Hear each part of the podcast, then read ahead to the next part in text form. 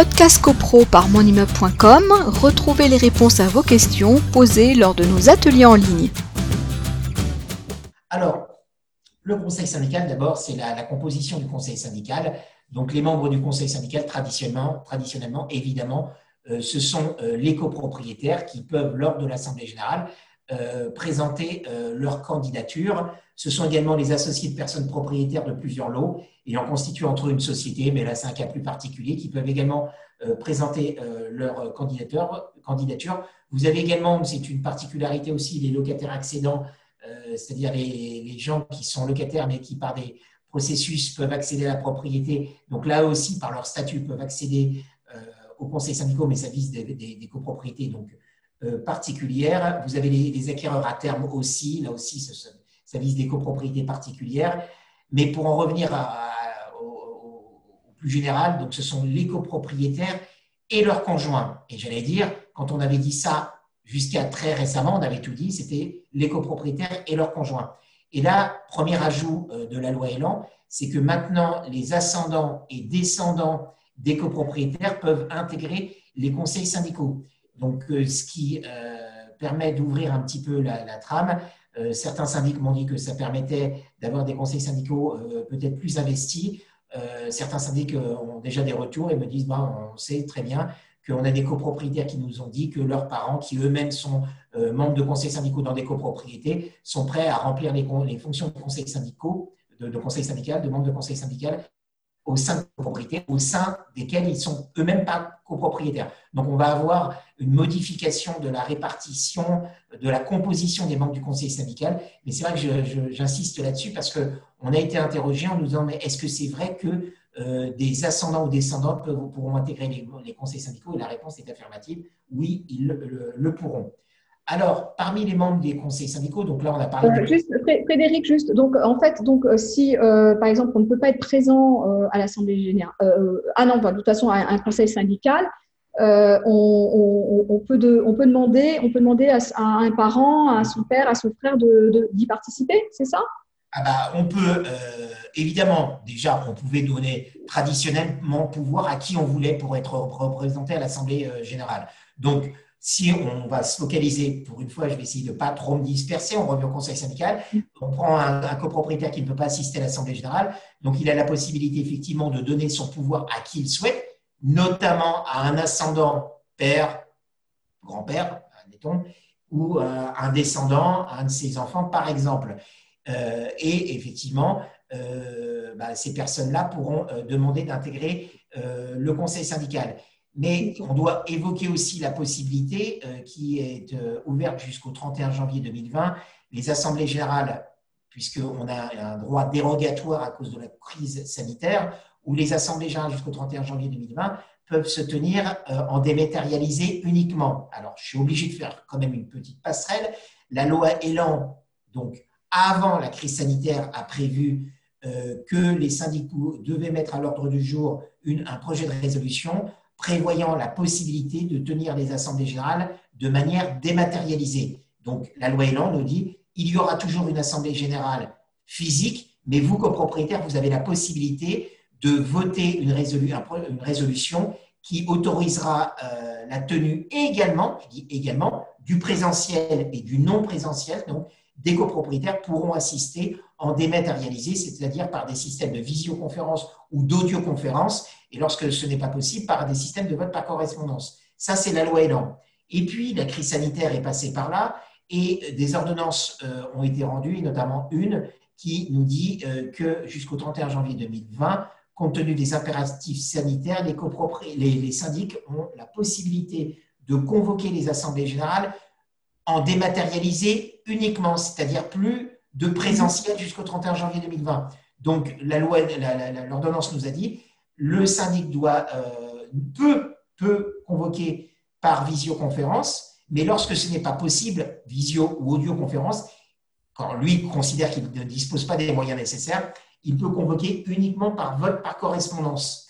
Donc, les assemblées générales, dans ce cas de figure, se, euh, ont lieu en dématérialisé à 100%. Il n'y a plus de présentiel. Et je reviens à la thématique du jour, le conseil syndical. Donc, on peut euh, avoir un copropriétaire qui, lors de la résolution des membres du conseil syndical, va adresser son pouvoir et va demander à ce que soit élu euh, en qualité de membre du conseil syndical un ascendant ou un descendant. Alors effectivement, on n'a pas de recul par rapport à ça parce qu'effectivement, tout de suite, il y a des questions qui vont, qui vont germer, qui vont dire, bah oui, mais un copropriétaire peut donner le nom d'une personne. Comment a-t-on la possibilité de vérifier que la dite personne est ascendant ou descendante de la même, du, copropriétaire, puisqu'effectivement, le patronyme n'est pas forcément le même. Ça peut être un, patronyme différent. Il n'y a pas de réponse là-dessus. Euh, si jamais il y a du contentieux, évidemment, ça se, ça se tranchera dans les enceintes des tribunaux. On ne peut que conseiller à ce moment-là euh, de joindre alors des cartes d'identité ou des pièces qui démontreront effectivement euh, que la personne dont la candidature est proposée est bien un ascendant ou un descendant. Si après coup, une personne était élue euh, au conseil syndical et l'on s'apercevrait que cette personne n'a ni la qualité de copropriétaire, ni la qualité de conjoint, ni la qualité d'ascendant, ni la qualité de descendant, on pourrait considérer que son élection est irrégulière et à ce moment-là, elle serait invalidée. Voilà. Mais bon, donc aujourd'hui, la nouveauté pour revenir, c'est que les ascendants et descendants peuvent intégrer les conseils syndicaux. Euh, Frédéric, essaye de regarder de temps en temps de ton côté aussi dans le chat euh, ou dans les questions-réponses parce que j'ai demandé à ce que chacun puisse poser ses questions. Et euh, donc là, effectivement, bon, le, fait qu'on ça change un petit peu par rapport aux ascendants-descendants ne change rien aux prérogatives et à la mission du conseil syndical. Quand on est élu membre du conseil syndical, on peut bien sûr euh, euh, aller examiner les comptes chez son syndic. Donc, c'est la question qu'on nous pose. Et pour les comptes? Pour les comptes, on, va, on va y revenir parce que là, il y a une. On va y revenir, c'est ça, exactement. Particularité, enfin, une petite particularité, un ajout que la loi Elan a, apporté, mais on va y venir. Alors, je reviens quand même aux règles de base du Conseil syndical. On rappelle euh, la règle de base parce que c'est bien, il y a des nouveautés, mais il y a quand même euh, les règles de base qui demeurent, à savoir que les membres du Conseil syndical ne sont pas élus en bloc, ils sont élus nominativement et séparément. Voilà, on le rappelle parce qu'on voit, on a vu en tout cas, des élections groupées de conseils syndicaux. Et là, ce n'est pas possible puisque la règle de base en matière de copropriété, on la rappelle également, un vote par décision. Donc, si l'élection du conseil syndical, en fin de compte, on n'élit pas le conseil syndical, on élit les membres du conseil syndical. Et effectivement, lorsqu'on va élire le dernier membre, forcément, il y aura la collectivité qu'on constituera le conseil syndical. Mais en tout cas, on les élit euh, individuellement. Alors, une autre, euh, une autre règle. Juste, juste, une remarque, ce qui permet aussi de savoir qui a voté pour et qui a voté contre sa candidature. Ce qui est toujours un peu délicat euh, quand on rencontre ses voisins par la suite. Mais euh, voilà, juste une petite parenthèse. Oui, parce que c'est vrai, on rappelle aussi que le, le, le, vote, ce n'est pas un vote à bulletin secret, c'est un vote, voilà, tout le monde sait. Exactement. Voilà, mais ça, c'est vrai qu'on en revient aux assemblées physiques où, euh, effectivement, euh, voilà, alors, euh, c'est critiquable par, critiqué par certains en disant moi, je souhaiterais voter dans un sens, pas forcément pour les membres du conseil syndical, mais le fait que mon vote, etc., bah oui, mais c'est le principe du vote en assemblée générale de copropriété. on connaît la teneur de vote des uns et des autres et on n'a pas, on le rappelle, à justifier son vote. Que ce soit pour les membres du conseil syndical ou pour les autres résolutions, on vote pour, on vote contre, on s'abstient, on n'a pas à justifier pourquoi on vote pour, pourquoi on vote contre et pourquoi on s'abstient. Mais par contre, évidemment, euh, notre vote est identifié. On sait que ce monsieur et madame X qui auront voté euh, contre ou pour telle ou telle résolution, et notamment les membres euh, du conseil syndical. Alors, une autre règle qu'on rappellera également, c'est que le président du conseil syndical n'est pas élu en assemblée générale. Les membres du conseil sont élus. Ces membres vont se réunir en conseil syndical et dans une réunion autonome, une réunion de, du conseil syndical, donc du nouveau conseil syndical.